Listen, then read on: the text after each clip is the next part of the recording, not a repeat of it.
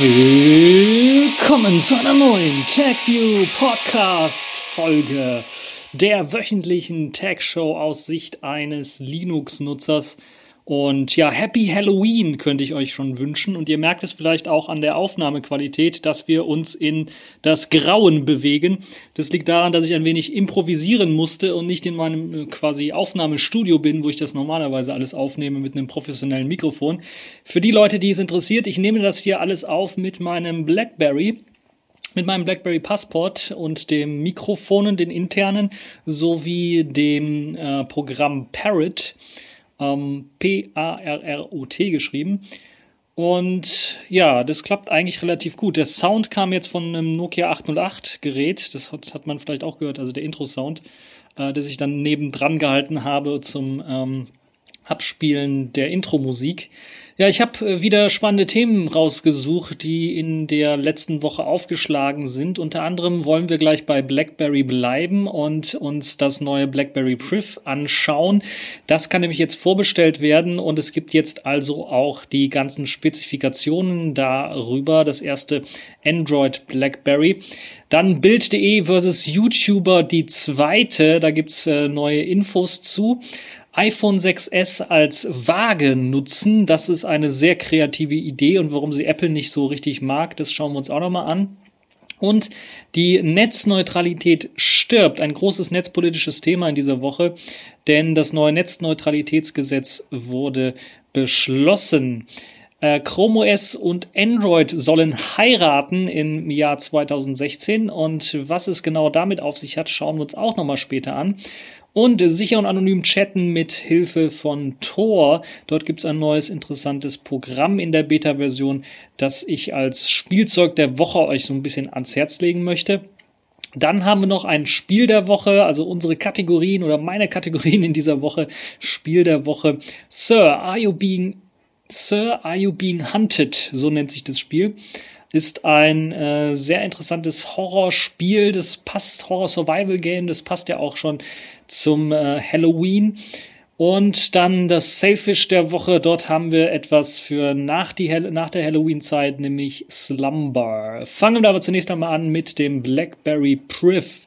Das ist jetzt vorbestellbar. Das ist das Smartphone, das BlackBerry rausgeben möchte und das mit Android daherkommt das allererste BlackBerry Smartphone, also das mit Android daherkommt und das für Privacy steht oder Privacy, je nachdem, wie man äh, das aussprechen möchte, und für Privilege, Privilege, das heißt für ein Privileg und für Privatsphäre. So könnte man das vielleicht auf Deutsch komplett übersetzen, um den Namen Priv auch irgendwie äh, noch weiterhin zu benutzen. Auf jeden Fall sind jetzt auch die Spezifikationen geleakt. Ein, als Android wird ein gehärtetes Android 5.1.1 verwendet. Das heißt, man wird, wie ich ja bereits schon angekündigt habe, einen GR Security Kernel ausliefern. GR Security macht einige Sicherheitspatches für den Kernel und das wird dort mit ausgeliefert, zusammen natürlich mit weiteren Features, die BlackBerry draufgepackt hat. Dazu kommen wir aber später mehr. Erst einmal ein bisschen mehr zur Hardware. 192 Gramm schwer soll das Ganze sein. Das ist also doch schon ein Brocken, aber natürlich äh, dadurch gegeben, dass das Gerät 5,43 Zoll groß ist und eine WQHD AMOLED besitzt. Das heißt, das ist eine Auflösung von 2560 mal 1440 Pixeln. Das ist schon wirklich gewaltig für so eine kleine Auflösung. Damit das Ganze ordentlich und flüssig läuft, gibt es einen Snapdragon 808 Hexa-Core, also sechs Kern. Äh, Prozessor, das ist quasi die kleinere Variante des 810er, die aber weniger Hitzeproblematik äh, Problematiken hat. Adreno 418 als GPU mit verbaut, ist auch recht ordentlich. 3 GB RAM auch ordentlich, genauso wie die 32 GB internen Speicher, die sich mit der Micro SD-Karten, äh, mit dem Micro SD-Karten-Slot auf maximal 2 Terabyte aufrüsten lässt. Solche Karten gibt's momentan noch gar nicht, aber äh, ihr seht, da seid ihr auch für die Zukunft gerüstet. Ja, das Display wird durch Gorilla Glass 4 geschützt, das heißt, es sollte auch relativ äh, Stöße abhaben können. Hinten gibt es das erste Mal eine Kamera, wo ich sagen würde, uff, die könnte richtig gut sein. 18 Megapixel f2.2er Blende mit äh, optischem Bildstabilisator und Phasen-Autofokus-System. Es ist noch nicht ganz klar, ob so ein Hybridphasen- und Kontrastautofokus ist wie bei Sony Z5, aber zumindestens dieses Phasen-Autofokus könnte gerade für Videos sicherlich sehr, sehr viele äh, nützliche, ja, weiche Übergänge dann schaffen für den ähm, Autofokus und vor allen Dingen ist er dann auch recht schnell. 4K Videoaufzeichnungen sind ebenfalls möglich bei 30 Bildern pro Sekunde und 60 Bilder pro Sekunde bei einer Auflösung von 1080p, also Full HD. Auf der Front gibt's eine 2 Megapixel Fix-Fokus-Kamera mit einer 2.8er Blende. Das sollte für 720p HD Videoaufzeichnung und Chat auch ausreichend sein. Für Selfies, na, da müsst ihr selber drauf schauen. Aber dafür ist es ja auch primär nicht gemacht. Das Highlight ist natürlich die physische Tastatur, die sich unter dem Gerät befindet, unter dem Display befindet und das aufgeschoben werden kann, also ein Slider-Mechanismus. Und diese physische Tastatur ist wie bei meinem BlackBerry Passport mit einer Touch-Funktion ausgestattet, so dass man da auch scrollen kann oder eben auch die Wortvervollständigung durchführen kann oder auch Sätze oder sowas einfach löschen kann. 3,5 mm Headset kann man natürlich auch anschließen. Ein USB 2.0 Slimport Anschluss gibt es auch. Sprich, darüber kann man dann auch die Grafikausgabe machen falls man einen dementsprechenden Adapter hat. Uh, USB on the go ist natürlich auch unterstützt und so kann man auch seinen USB-Stick oder sowas dann mit einem kleinen Adapter anschließen. NFC ist natürlich auch mit dabei. Eine 3000 lass mich nicht lügen, 3400 habe ich jetzt eigentlich gelesen, 3450, glaube ich, Milliampere-Stunden Akku. In meinen Notizen steht noch 3360 und ich glaube auf der Seite selber auch, aber ich glaube es sind 3450 ähm, Milliampere-Stunden Akku. Auf jeden Fall ein sehr, sehr großer Akku, ähnlich groß wie in, äh, ein bisschen was größer sogar als im äh, Passport. Und äh, dieser Akku lässt sich natürlich auch wieder mit Fast Charge äh, laden, genauso wie beim Passport auch. Ansonsten wird in Sachen WLAN alles unterstützt, was es so gibt. AC, B, G und N, also 5 Gigahertz Bereich auch. LTE gibt's natürlich auch von Band 1 bis Band 30 ist da, glaube ich, alles mit dabei. Wi-Fi Direct äh, kennen wir natürlich auch schon, ist auch wieder mit dabei. Bluetooth 4.1 Low Energy wird unterstützt und eine Nano-SIM wird benötigt, um das Gerät zu betreiben. Ansonsten, was ist von den Features, äh, Software-Features so interessantes und spannendes mit dabei? Zum einen natürlich BBM, der BlackBerry eigene Messenger, aber auch das Hub-System ist wieder mit dabei, wo alle Nachrichten zentral gespeichert werden und ohne Aufrufen eines extra Programmes kann dort zum Beispiel eine E-Mail beantwortet werden oder eine WhatsApp-Nachricht beantwortet werden oder weitere Instant Messaging, äh, Facebook-Nachrichten äh, und so weiter und so fort können dort beantwortet werden. Das Hub ist mit dabei. Schön ist auch, dass man das aufrufen kann über die gleiche Geste wie auf dem BlackBerry 10 System. Das heißt einfach, in dem Fall muss man nicht von unten nach oben swipen und dann nach rechts, sondern in dem Fall muss man kurz den äh, Home-Button gedrückt halten und dann nach oben und dann nach rechts swipen und dann gelangt man zum Hub. Das ist jetzt in dem Fall einfach nur so ein Icon, was angeklickt werden muss. Das heißt, die Leute, die ein BlackBerry 10 Gerät haben, werden wahrscheinlich diese Geste kennen und äh, auch immer sehr gerne benutzen. Alle anderen werden das sicherlich vielleicht auch direkt diagonal machen können. Ähm, sehr schön ist auch, dass auch die DTEC Sicherheitssoftware mit dabei ist oder DATEC Sicherheitssoftware. Und die ermöglicht einem ganz genau zu sehen, jetzt ist das Android 5.1.1, aber man kann ähnlich wie bei Android Marshmallow, also 6.0, äh, die Rechte, die einzelne Apps haben, einsehen. Und ich glaube auch, ich bin mir nicht ganz sicher, aber es sieht zumindest in den ersten Screenshots danach aus, dass man die dann auch ähm, zurückziehen kann, die Rechte. Und das wäre sicherlich ein sehr, sehr gutes äh, Sicherheitsfeature. Ja, ansonsten, was hat BlackBerry noch gemacht an dem Android? Nicht allzu viel. Keyboard-Shortcuts wurden hinzugefügt, so dass ihr zumindestens bei den äh, BlackBerry eigenen Programmen dort wie mit den gleichen äh, Keyboard-Shortcuts arbeiten könnt wie beim äh, BlackBerry. BlackBerry 10 OS. Das heißt, da habt ihr die Möglichkeit, mit äh, T ganz nach oben zu springen in der Liste, mit B ganz nach unten, mit S eine Suche anzufangen ähm, mit L äh, eine Webseite neu zu laden, glaube ich. Also so ist es zumindest auf dem BlackBerry 10 und das wird sicherlich auch an den Keyboard-Shortcuts des BlackBerry Priv so zu finden sein. Außerdem gibt es eine leicht veränderte Multitasking-Ansicht. Dazu gibt es allerdings noch nicht mehr, außer ein paar Screenshots, wo man da ein bisschen was reinschauen kann. Das so ein bisschen an die ähm, Live-Cover erinnert, die man auf dem BlackBerry 10 System hat. Also insgesamt ein sehr spannendes äh, Phone. Es ist ein bisschen was teuer mit 799 Euro. Ich habe es jetzt beim Saturn als Vorbestellung für 779 gesehen. Das ist immer noch sehr teuer, aber ein bisschen was billiger als die 799 Euro, die BlackBerry selber haben möchte. Äh, hoffen wir mal, dass der Preis relativ schnell fällt auch. Äh, ansonsten ist es wirklich ein sehr, sehr interessantes Android-Gerät, was BlackBerry da rausgibt. Vor allen Dingen für diejenigen, die seit längerem doch noch wieder auf ein Android mit Hardware-Tastatur setzen wollen. Und ja, jetzt hat man quasi beides vereinheitlicht.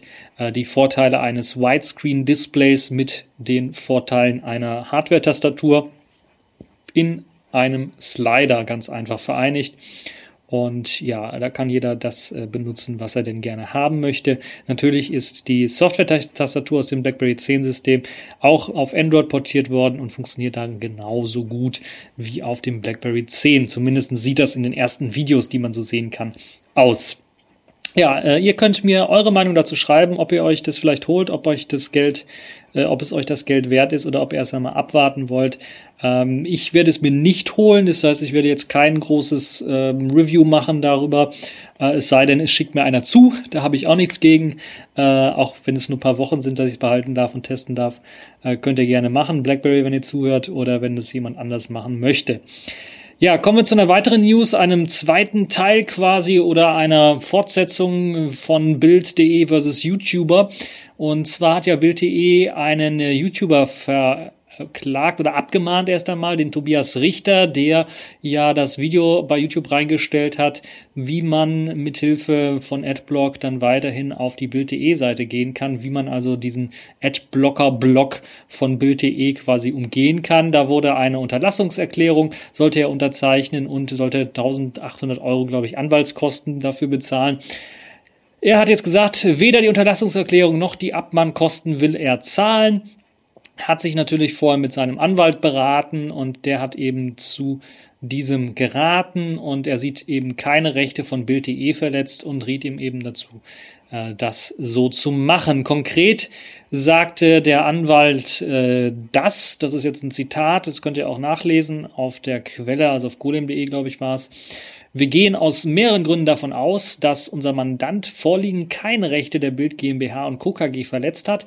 Es liegt bereits keine Umgehung einer wirksamen technischen Maßnahme gemäß Paragraph 95a Urheber äh, über Urheberrechtsgesetz vor. Weiterhin ist durch die behauptete Umgehung überhaupt kein relevantes urheberrechtliches Verwertungsrecht der Bild GmbH und Co. KG betroffen. Das haben die Anwälte gesagt. Wir rufen uns das nochmal in Erinnerung. Ähm, Bild hat damit argumentiert, oder die Bildanwälte haben damit argumentiert, dass hier so wie, äh, das ist ja der Paragraph 95a, soweit ich das weiß, dass wie bei einem äh, Verschlüsselungsverfahren auf DVDs oder Blu-rays hier ein Sicherheitsmechanismus umgangen worden ist und dadurch eben Urheberrechte äh, verletzt worden sind seitens äh, des YouTubers an Bild.de und das sieht man jetzt nicht so und das ist genauso abstrus, wie ich das vor einer Woche auch schon gesagt habe. Deshalb ist das, glaube ich, ein guter Schritt, dass jetzt der YouTuber hier gegen Bild.de weiterhin vorgeht und nicht aufgeben möchte. Also beide Daumen hoch und äh, wir sollten ihn da sicherlich tatkräftig irgendwie unterstützen. Keine Ahnung, ob er da Spenden einsammelt, wie es dann mit den Anwaltskosten aussieht, die er ja auch bezahlen muss für seinen Anwalt. Das müssen wir dann sehen.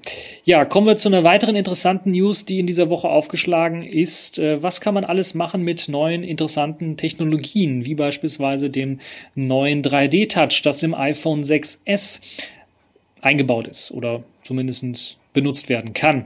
Das hat sich ein cleverer Entwickler dann auch mal gedacht und hat sich dann gedacht, hm, das kann ich doch zum Wiegen meiner meines Obstes benutzen, wenn ich keine Waage habe. Also das Smartphone, was immer mehr zur eierlegenden Wollmilchsau wird, und immer mehr Funktionen hat, äh, nachdem es Fotos, Audios jetzt aufzeichnen kann, wie dieses hier, äh, kann es dann jetzt eventuell dann auch nochmal als Waage genutzt werden, nachdem es dann auch als äh, mit Hilfe des Beschleunigungssensors sogar als ähm, ja als Erdbebenvorhersage ähm, genutzt werden kann. Ich habe vergessen, wie der Fachbegriff jetzt das heißt für das Gerät, was das die Aufzeichnung macht. Ähm, ja, nicht schlecht. Warum nicht?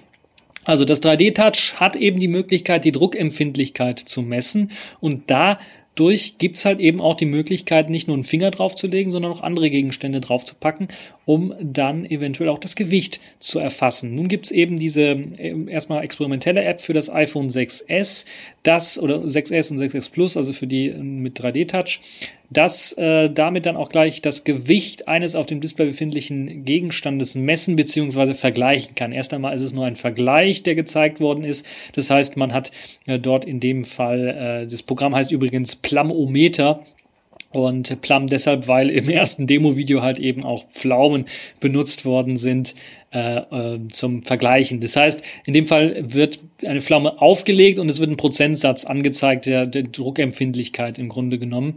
Und das Gewicht wird halt dadurch ausgerechnet, dass man da eine Pflaume daneben legen kann. Und äh, dann, äh, wenn die einen höheren Prozentsatz hat, weiß man, okay, die ist schwerer als die andere. Das ist also so ein mehr so ein, ja, eine Waage in, in dem Sinne, um ein Gewicht zu vergleichen, nicht um ein Gewicht wirklich äh, auszumessen in Gramm oder Kilogramm. Wobei Kilogramm wahrscheinlich unwahrscheinlich ist bei äh, so einem äh, iPhone. Äh, die App im derzeitigen Stand kann also nicht dafür benutzt werden. Sie kann aber auch momentan nicht äh, aus dem App Store runtergeladen werden. Dazu ist ein Jailbreak äh, notwendig und Apple hat auch die App in einer verbesserten Form, die dann jetzt mit Hilfe eines Eichgewichtes, was man drauflegen kann, was ein Kilogramm äh, beträgt, also das kann man wirklich da drauflegen und dann wird halt eben das Ganze geeicht und dann kann man äh, sein Obst drauflegen und dann wird wirklich im, ja, im zwei drei Gramm Unterschied eventuell gibt's da noch, äh, wird dann äh, das Gewicht wirklich angezeigt. Diese App, die weit, eine Weiterentwicklung ist von dieser Technologie hier, wurde leider aus dem Apple Store verbannt, beziehungsweise gar nicht erst zugelassen. Ähm, wahrscheinlich, Apple hat das auch nicht begründet, aber wahrscheinlich geht man davon aus, dass Apple Angst hat, dass Leute da jetzt irgendwelche feuchten äh, Obst, äh, gerade abgewaschene Obstdinger da auf, aufs iPhone legen und das iPhone dann irgendwie kaputt geht oder zu schwere Sachen drauflegen und äh, wollten das deshalb nicht. Ich kann mir nicht vorstellen, dass das dauerhaft da nicht drin ist, dass das in der einen oder anderen Form dann doch kommen wird. Aber da müssen wir mal schauen. Ansonsten gibt's halt, halt eben für die Leute, die einen Jailbreak haben, das äh, in den alternativen Stores zum Runterladen. Ja, ähm, Eichgewicht habe ich ja bereits gesagt, das ist halt eben notwendig, äh, um dann das genaue Gewicht wirklich oder das fast genaue Gewicht zu bestimmen. Eine sehr interessante und kreative Idee, die aber einen kleinen Haken hat, weil, ähm, weil eben bei zu leichten Gegenständen das Ganze nicht mehr funktioniert. Sprich, äh, die Weintrauben, die auch noch getestet worden sind, einzelne Weintrauben, wurden zum Beispiel gar nicht erst erkannt. Ja, das ist also eine kreative Idee, auf die einer gekommen ist, was man alles mit dem iPhone 6S und dem neuen 3D-Touch machen kann. Ja, kommen wir zu ein bisschen Netzpolitik, äh, was es in dieser Woche gab. Und das ist äh, leider schon ein bisschen was traurig, denn die Netzneutralität ist quasi tot. Äh, besser kann man es, glaube ich, nicht ausdrücken, denn das neue Gesetz zur Netzneutralität sollte eigentlich eine einheitliche Netzneutralität in der ganzen EU schaffen. Wir wissen, wer dafür verantwortlich ist äh, unser Digitalminister in der EU, Oettinger. Und äh, dreimal dürft ihr raten, das ist natürlich in die Hose gegangen. Leider schafft das Gesetz halt mit vielen, vielen Schlupflöchern und dem Erlauben von Spezialdiensten, was ja dann die Netzneutralität ad absurdum führt, äh, Überholspuren zu schaffen auf äh, dem Internet oder im Internet und das, was eben Netzneutralität eigentlich verhindern sollte. Das Zweiklassen-Internet ist also jetzt möglich und es hat noch nicht mal kaum 24 Stunden gedauert, da hat die Telekom bereits schon die ersten Drohungen in Richtung, also ich habe das als Drohung verstanden, in Richtung äh, Startups gegeben, wo es dann hieß, äh, ja, Startups haben doch dann mit uns eine größere Chance, wenn sie für Spezialdienste für ein Über, eine Überholspur mehr bezahlen, dann können sie nämlich auch gegen die Großen antreten. Das haben viele genauso verstanden wie ich nach dem Motto der Mafia. Ja, schönes Internet habt ihr doch da. Wäre doch schade, wenn das gedrosselt wird. Äh, so nach dem Motto. Und da gibt's auch einige kleine Meme, die im Internet aufgetaucht sind. Die könnt ihr euch ja selber mal ergoogeln oder ersuchen. Äh, und äh, erduckduckgoen. Das finde ich, glaube ich, ist eine bessere, bessere Wortneuschöpfung. Ja, äh, Zero-Rating-Angebote kennen wir ja auch schon zuhauf, äh, die es so gibt. Das sind die Angebote, wo zum Beispiel der Telekom, von der Telekom gesagt wird, dass bestimmte Datenpakete, WhatsApp zum Beispiel, gar nicht in das Datenvolumen mit hineingerechnet wird. Äh, oder auch ihr, ähm, äh, wie heißt ihr Dienst da? Äh, ich habe es vergessen, ihr Video-Streaming-Plattformdienst, dass der für die Daten, äh, für das Datenvolumen äh, rausgerechnet wird, solche Geschichten halt.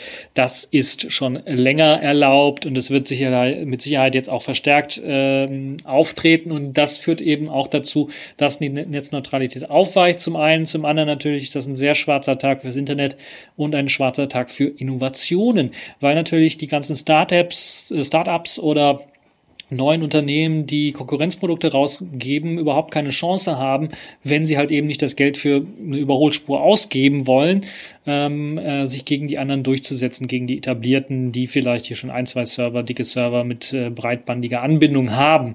Wenn man also keine große Firma ist, gibt es halt keine, keinerlei Möglichkeit, auf die Überholspur zu kommen und sich gegen die etablierten durchzusetzen, weil es erstens so viel Geld kosten wird äh, und äh, auf der anderen Seite natürlich äh, man äh, technisch dann, wenn man es nicht macht, hinterherhinkt ans einfach wegen Verbindungsgeschwindigkeitsproblemen. Ja, Netzbetreiber können in Zukunft dann auch äh, Peer-to-Peer-Verbindungen oder sogar verschlüsselten Verkehr mit Absicht drosseln. Das wäre also auch möglich, eines der Horrorszenarien. Äh, die äh, schauen ja in die Pakete und wenn sie zum Beispiel nicht mehr hineinschauen können oder nicht sehen können, was, um was es sich da handelt, können sie einfach sagen, das, was wir nicht sehen, also verschlüsselte E-Mails oder anderen verschlüsselten Kram, wenn wir nicht sehen können, was da drin steckt, dann drosseln wir das einfach. Und das führt dann eben auch dazu, dass wir das Zwei-Klassen-Internet bekommen, sodass eben kleinere Anbieter, nicht bekannte Anbieter dann einfach auf die Nase fallen, ein langsames Internet haben. Also alle Horrorvorstellungen, die man sich so heutzutage zu Halloween oder sonst so vorstellen kann oder die man sich seit Jahren ausgemalt hat. Also ich kann mich erinnern, glaube ich, das erste Mal, wo es richtig um Netzneutralität ging und wo auch ein Horrorszenario ausgemalt wurde, war, glaube ich, 2010 oder 11. Da gab es einen sehr netten Beitrag vom elektrischen Reporter, könnt ihr auch mal nachsuchen, ähm, der dann auch nochmal vorgestellt hat, wie das dann in Zukunft aussehen könnte, wenn die Netzneutralität aufgeweicht ist und all diese Horrorvorstellungen, die es dort gab, dass es einzelne Internet gibt, Internet Blasen in Zukunft geben wird. Äh, das ist alles jetzt möglich. Da sind wir einen Schritt näher drauf zugegangen und das ist wirklich eine sehr, sehr traurige Geschichte.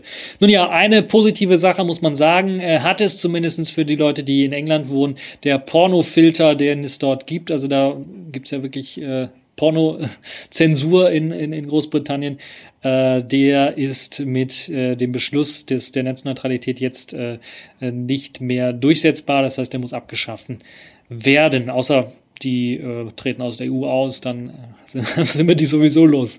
Nun ja, äh, das Internet ist nun mit Absicht kaputt gemacht worden. Das muss man auch ganz klar sagen, weil, wie gesagt, das schon lange in der Diskussion ist. Viele Leute appelliert haben, an die Politiker da nicht zuzustimmen, aber das hat nichts gebracht. Die Lobbyarbeit der großen Unternehmen, die eben mit Geld gewunken haben, äh, das hat eben dazu geführt, dass wir jetzt ein kaputtes Internet haben. Und das muss man ganz ehrlich so sagen, auch wenn es jetzt die ersten Auswirkungen noch nicht gibt, hat ja die Telekom bereits schon angekündigt, zum Beispiel eben Spezialdienste anzubieten, anzubieten, äh, anbieten zu wollen. Und äh, das ist natürlich ein ganz klarer Bruch der Netzneutralität. Und das sollte sollten wir verhindern. Hier und da kann man bei nationalen Gesetzen sich noch irgendwie dagegen stemmen. Also da gibt es die Möglichkeit, dass zum Beispiel in Deutschland ein Gesetz ähm, kommt oder wie es in Holland jetzt der Fall ist. Da gibt es ja diese strikte Netzneutralität. Wie das damit aussieht, da bin ich mir nicht so sicher. Nach dem EU-Gesetz muss da sicherlich auch einiges angepasst und aufgeweicht werden, was ich äh, für schade finde. Also das holländische Vorbild hätte ich mir für die ganze EU vorgestellt. Das wäre richtig gut gewesen. Aber grundsätzlich wird halt eben so ein Gesetz, wenn es einmal richtig von den äh, Telekommunikationsfirmen ausgenutzt wird, nicht mehr geändert. Und das ist eben das Traurige, das wird also nicht mehr zurückgenommen weil ja dann eben die Wettbewerbsnachteile geltend gemacht werden können. Und wir kennen ja das äh, TTIP äh, und CETA-Verfahren, dass er jetzt auch gegen Staaten geklagt werden kann. Äh, und wenn das dann durchkommt, äh, die Politik, die wird sich sicherlich nicht mit der Wirtschaft anlegen. Wenn die Wirtschaft dann meckert, die Telekommunikationsunternehmen meckern, ja, dann fallen die Arbeitsplätze, Arbeitsplätze weg und so weiter und so fort. Wenn dann das Gesetz durchgeht, ähm, äh, dann äh, sehe ich schwarz für das Netz und fürs Internet. Hoffen wir mal, das ist, äh, das ist, also ich, ich hoffe, die Hoffnung stirbt zuletzt, dass da irgendeiner mal wieder aufwacht mit dem Gehirn in dem Kopf und dann auf die Idee kommt, das wieder mal rückgängig zu machen und äh, die Gesetze für Netzneutralität strikter zu machen. Ja, kommen wir zu einem anderen spannenden Thema. Chrome OS und Android sollen endlich heiraten. Endlich würde ich sagen, weil das ähm, ja, Gerücht doch schon seit einigen Jahren existiert. Ich glaube auch schon seit 2000. Äh, wann war Chrome OS, wann kam es raus? 2013, glaube ich, oder sowas. Äh, Im Jahr 2017 soll es endlich soweit sein und Android und Chrome OS sollen verschmelzen. Bereits im nächsten Jahr, also 2016, soll es eben dazu erste Entwicklungen geben. Und nachdem man sich bereits schon bemüht hat, Android-Apps zum Beispiel im Chrome-Browser oder auf Chrome OS lauffähig zu machen, zumindest einige Android-Apps und einige das dann ein bisschen was gehackt haben, auf alle ausgedehnt haben oder auf viele ausgedehnt haben, soll es jetzt wirklich dazu kommen, dass man jetzt ähm, Android und Chrome OS verschmilzt. Das heißt, im Grunde genommen gehen die Gerüchte äh, dahingehend, dass man wahrscheinlich ähm, die Basis von Chrome OS äh, abschneidet. Also da das GNU Linux System, ich glaube, es war so ein modifiziertes Gentoo, was dort eingesetzt worden ist, dass man das ähm, wieder rückgängig macht und dass man auf das Android System einfach die spezifischen Chrome OS Features draufpackt oder die User Experience draufklatscht. Ob das mit der ganzen Oberfläche passieren muss, das werden wir mal sehen. Äh, dies würde es zumindest dann ermöglichen, sehr, sehr einfach die ganzen Android Apps auszuführen äh, und das dann halt eben auf äh, zukünftigen Chromebooks, weil ich glaube nicht, dass die alten Chromebooks so ein Update erhalten werden. Der Bericht allerdings, das muss man ein bisschen mit Vorsicht dann genießen, stammt vom Wall Street Journal und das Wall Street Journal hat bereits, wie ich ja schon erwähnt habe, im Jahr 2013 erste Andeutungen gemacht, was halt eben das Verschmelzen von Chrome OS und Android angeht. Und ich glaube, The Verge war das auch so eine News-Seite, die manchmal so ein bisschen hetzerig oder reißerisch berichtet, um äh, also Clickbait-mäßig ähm, dann Leute auf die Seite zu locken, haben bereits gesagt, Chrome OS stirbt und Teile werden nach Android ausgelagert und das hat äh, Google dann äh, direkt dementiert. Das heißt, wir werden im nächsten Jahr mit Sicherheit dann eine Verschmelzung von Chrome OS und Android sehen, aber es wird Wahrscheinlich werden es doch dann irgendwie zwei Systeme bleiben. Müssen wir schauen, wie das dann sich weiterentwickeln wird. Ja, ähm, ich habe jetzt kein äh, Mitro, also kein Dingens. Denkt euch das einfach, dass jetzt einfach die Pause wäre, kurz mal durchzuatmen, die ganzen Themen sacken zu lassen und dann kommen wir zu den Kategorien in dieser Woche. Ja, chatten sicher chatten und vor allen Dingen auch anonym chatten, also wo nicht direkt jeder weiß, wo ich mich gerade befinde. Wenn ich beispielsweise auf meinem Klo sitze und mit jemandem chatte, äh, wäre es schön, wenn der NSA das oder der BND das nicht wüsste. Und aus diesem Grund gibt es sichere und anonyme Chat.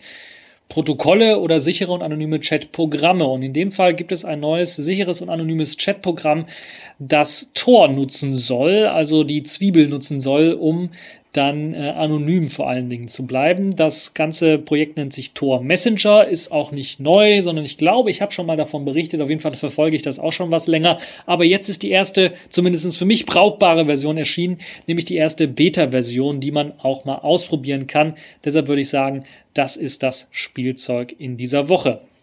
Aufgebaut ist das Ganze natürlich auf einer bestehenden Open Source Software, wie ähnlich wie der Tor Browser auf Firefox basiert, basiert das Ganze hier auf Instant Bird. Das ist auch ein ähm, Messenger, Instant Messaging Programm, das eben auf die XUL Engine setzt, also aus quasi Add-on-Engine von, von, von Firefox, von Mozilla setzt und äh, zahlreiche vorhandene Kommunikationsprotokolle unterstützt. Dazu zählen Jabber, also XMPP, IRC, Facebook Chat, Yahoo und so weiter, die werden alle unterstützt. Wobei natürlich ähm, man äh, dann auch sagen muss, dass nicht alle hundertprozentig unterstützt werden vom Tor Messenger, wenn man Tor benutzt. Also IRC ist so ein Problem. Also ich weiß, dass Freenode beispielsweise jegliche Tor-Server oder alle diese wissen und kennen blocken. Das heißt, ihr kommt äh, auf Freenode beispielsweise nicht über Tor hinein. Da müsst ihr hm, spezielle Tricks verwenden oder Relay-Server verwenden, damit das funktioniert.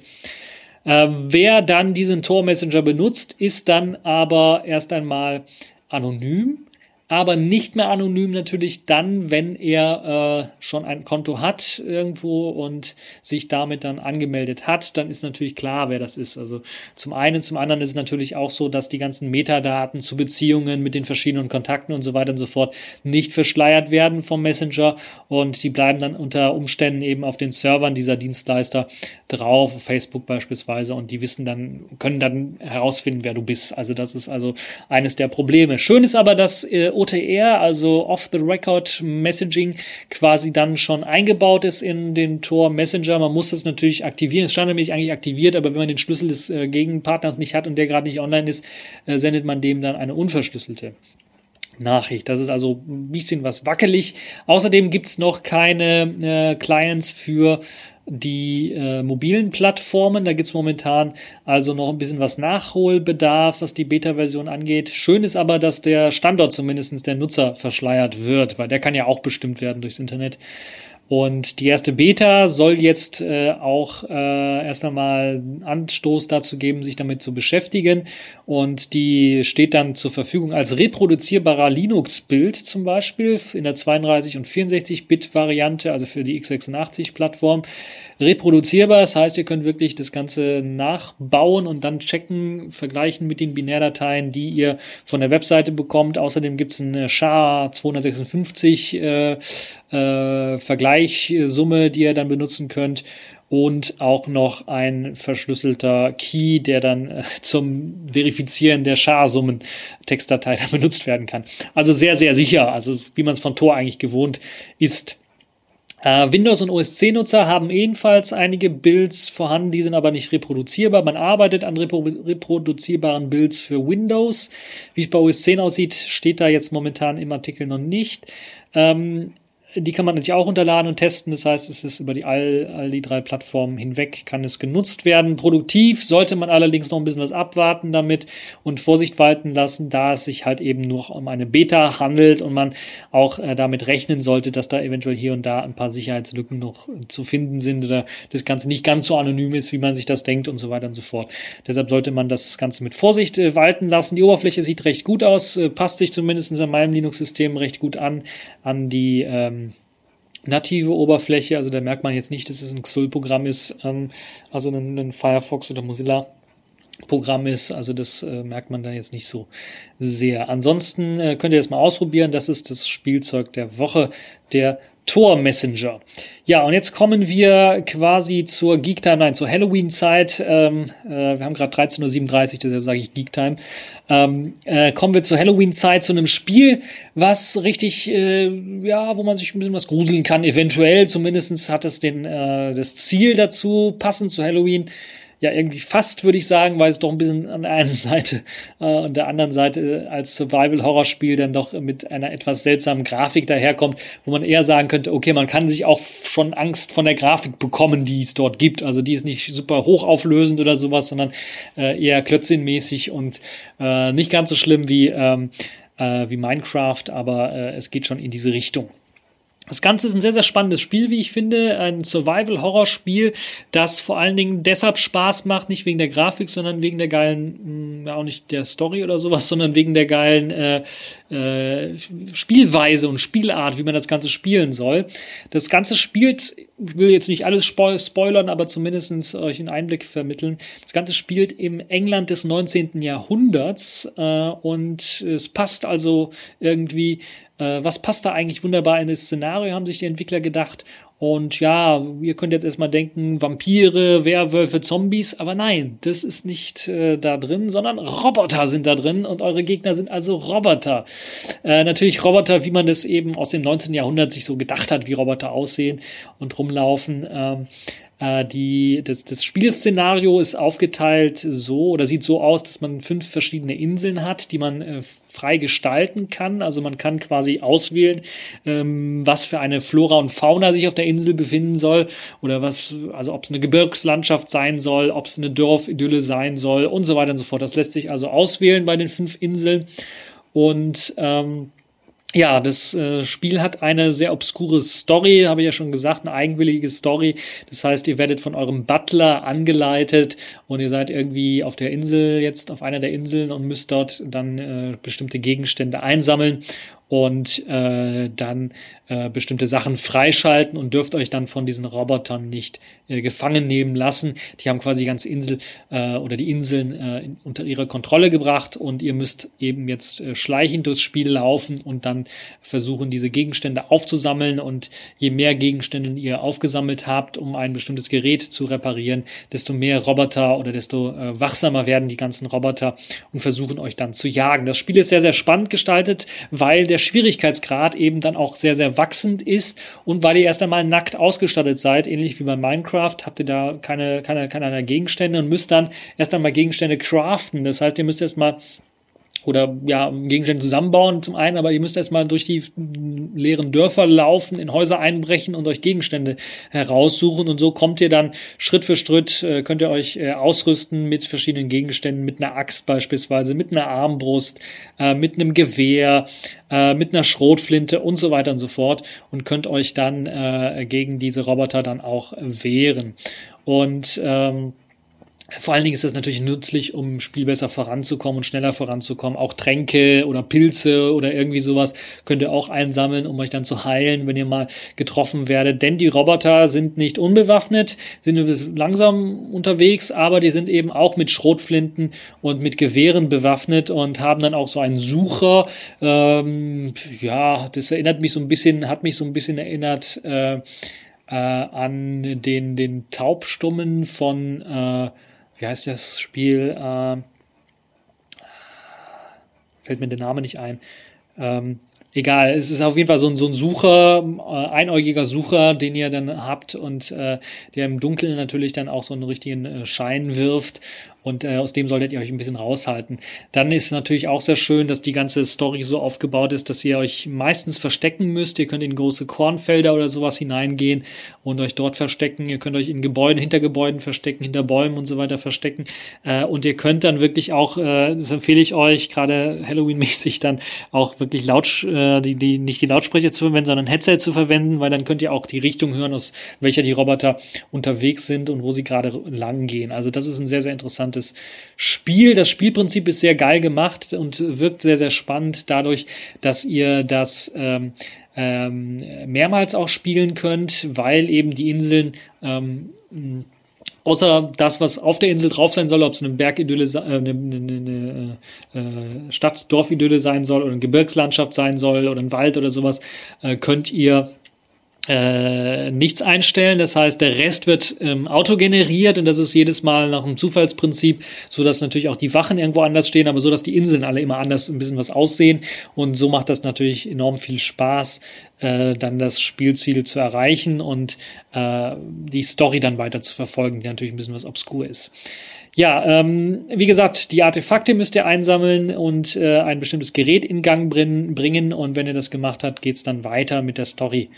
Äh, dabei darf man eben von den Robotern nicht äh, gefunden werden und man stirbt relativ schnell, gerade in den höheren äh, äh, Graden, Schwierigkeitsgraden oder wenn man halt eben äh, auf, äh, wenn man einfach, äh, das ist also nicht so wie Metal Gear Solid Schleichspiel, wo man dann auch rumballern kann und die Gegner kaputt machen kann, sondern wenn man wirklich Gegner kaputt machen muss, ist es meistens aus einer Not herausgeboren, weil man entdeckt worden ist.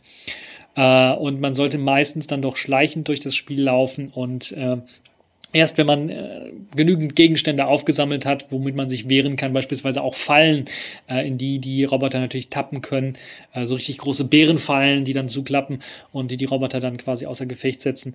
Äh, wenn man sowas nicht hat, dann sollte man es vergessen, direkt gegen die Roboter anzugehen und gegen die zu kämpfen, sondern man muss wirklich, äh, es ist wirklich ein Survival-Horror-Spiel. Man muss also wirklich äh, möglichst leise äh, und geschickt vorgehen, um nicht erwischt zu werden. Ich finde das ein sehr, sehr spannendes Spiel, weil das halt eben äh, mal was anderes wieder ist. Äh, das Szenario ist ein ganz anderes, äh, die Spielegrafik ist ein bisschen ganz anders und ähm, es macht einfach Spaß. Also wenn man es spielt, macht es einfach Spaß. Äh, das Spiel ist für alle drei Plattformen zur Verfügung gestellt worden, glaube ich. Es gibt es auf Steam für, ich weiß jetzt gar nicht wie viel, aber ich glaube, zu Halloween könnte es was billiger sein. Äh, Linux, Windows und Mac OS 10, da könnt ihr euch das Ganze anschauen, runterladen, installieren, ausprobieren. Finde ich ein sehr, sehr gutes Spiel, deshalb habe ich es hier mit reingepackt. Es passt ja auch zur Halloween-Folge. Ja, dann sind wir auch schon fast durch mit dieser TechView Podcast Folge. Kommen wir zum letzten Thema, dem Sailfish der Woche. Das ist jetzt ein Programm, das nennt sich Slumber. Slumber, hm, ja, ist glaube ich Englisch, englischer Slang, glaube ich, für, äh, äh für Schlaf, äh, für, für Nickerchen oder sowas. Ich weiß es nicht. Auf jeden Fall ist es ein Sleep Timer äh, für Selfish OS. Das erlaubt euch eben einen Sleep Timer einzustellen, um Media Player zu stoppen. Dazu zählen alle Media Player, die die Empress Schnittstellenfunktion besitzen. Die werden halt per D-Bus angesteuert. Das heißt, alle Media Player, die Empress benutzen, wo ihr also auf dem Lockscreen dann die Möglichkeit habt, Play und Pause sowas zu machen, die werden unterstützt. wenn ihr da Musik abspielt, könnt ihr zum Beispiel einen 15-Minuten-Timer einrichten und gerade, glaube ich, äh, nach Halloween oder äh, wenn man sich doch ein bisschen was fürchtet, mit Musik einschlafen, das ist sicherlich für den einen oder anderen auch eine interessante Geschichte. Das könnt ihr jetzt machen mit Hilfe dieses äh, Slumber Sleep Timers. Er hat auch noch ein paar andere Funktionen. Das heißt, ihr habt nicht nur die Möglichkeit, die lokale Musik auf eurem Gerät ähm, zu stoppen nach einer bestimmten Zeit. Ihr könnt zum Beispiel dann auch, wenn gerade der Timer abläuft, ein bestimmtes Geräusch noch abspielen, so dass ihr, wenn ihr noch nicht eingeschlafen seid, das merkt, dass da irgendwie was nicht, äh, dass das jetzt gleich sich ausschaltet. Wenn ihr noch weiterhören möchtet, müsst ihr einfach nur einmal kurz das Handy nehmen und schütteln. Ihr müsst also nicht mal die Augen aufmachen oder sowas. Außer das Handy liegt äh, nicht direkt neben euch, äh, sondern müsst aufstehen, dann wäre es blöd. Ähm, äh, dann wird eben der Sleep Timer nochmal zurückgesetzt auf nochmal 15 Minuten. Zum Beispiel, wenn ihr 15 Minuten eingestellt habt, wenn ihr eine halbe Stunde eingestellt habt, dann wird er nochmal auf halbe Stunde zurückgesetzt. Solche Geschichten halt. Und in der allerneuesten Version gibt es auch die Möglichkeit, Netzwerkplayer zu stoppen, wie zum Beispiel VLC. Wenn ihr also am PC irgendwie das anhabt, dann kann das auch gestoppt werden. Müsst ihr natürlich im gleichen Netzwerk sein, damit das auch funktioniert ja, äh, wie gesagt, mit der Schüttelgeste könnt ihr diesen Timer dann auch zurücksetzen. Ein sehr, sehr einfaches Programm, aber doch ziemlich genial und effektiv, wie ich finde. Und ich habe das, das schon ein oder andere Mal benutzt und finde das wirklich eine tolle Entwicklung. Das also Sailfish, das Sailfish der Woche. Ja, dann sind wir auch schon am Ende dieser TechView Podcast Folge, der Halloween Horror Folge. Äh, hoffentlich nicht von der Tonqualität her, obwohl das sicherlich etwas schlechter sein wird. So, ich suche jetzt mal das Outro raus und versuche euch das dann auch mal abzuspielen und wünsche euch vorher aber noch eine schöne Zeit. Äh, ihr seid hoffentlich alle do gut durch Halloween durchgekommen. Jetzt kommt halt, jetzt kommen die kalten Monate so ein bisschen. Äh, aber ich kann euch versprechen, es wird alles besser, es wird alles gut. Die fünfte Jahreszeit fängt in elf Tagen an. Oder zehn Tagen, zehn Tage müsste es sein. Am 11.11. .11. fängt die fünfte Jahreszeit an und dann gibt es auch wieder eine Gölsche Folge mit Sicherheit. Äh, oder werde ich das überspringen? Schauen wir mal gucke ich mal, wie ich, wie ich drauf bin. Ja, das war's für diese TechView Podcast Folge und bis zur nächsten Folge.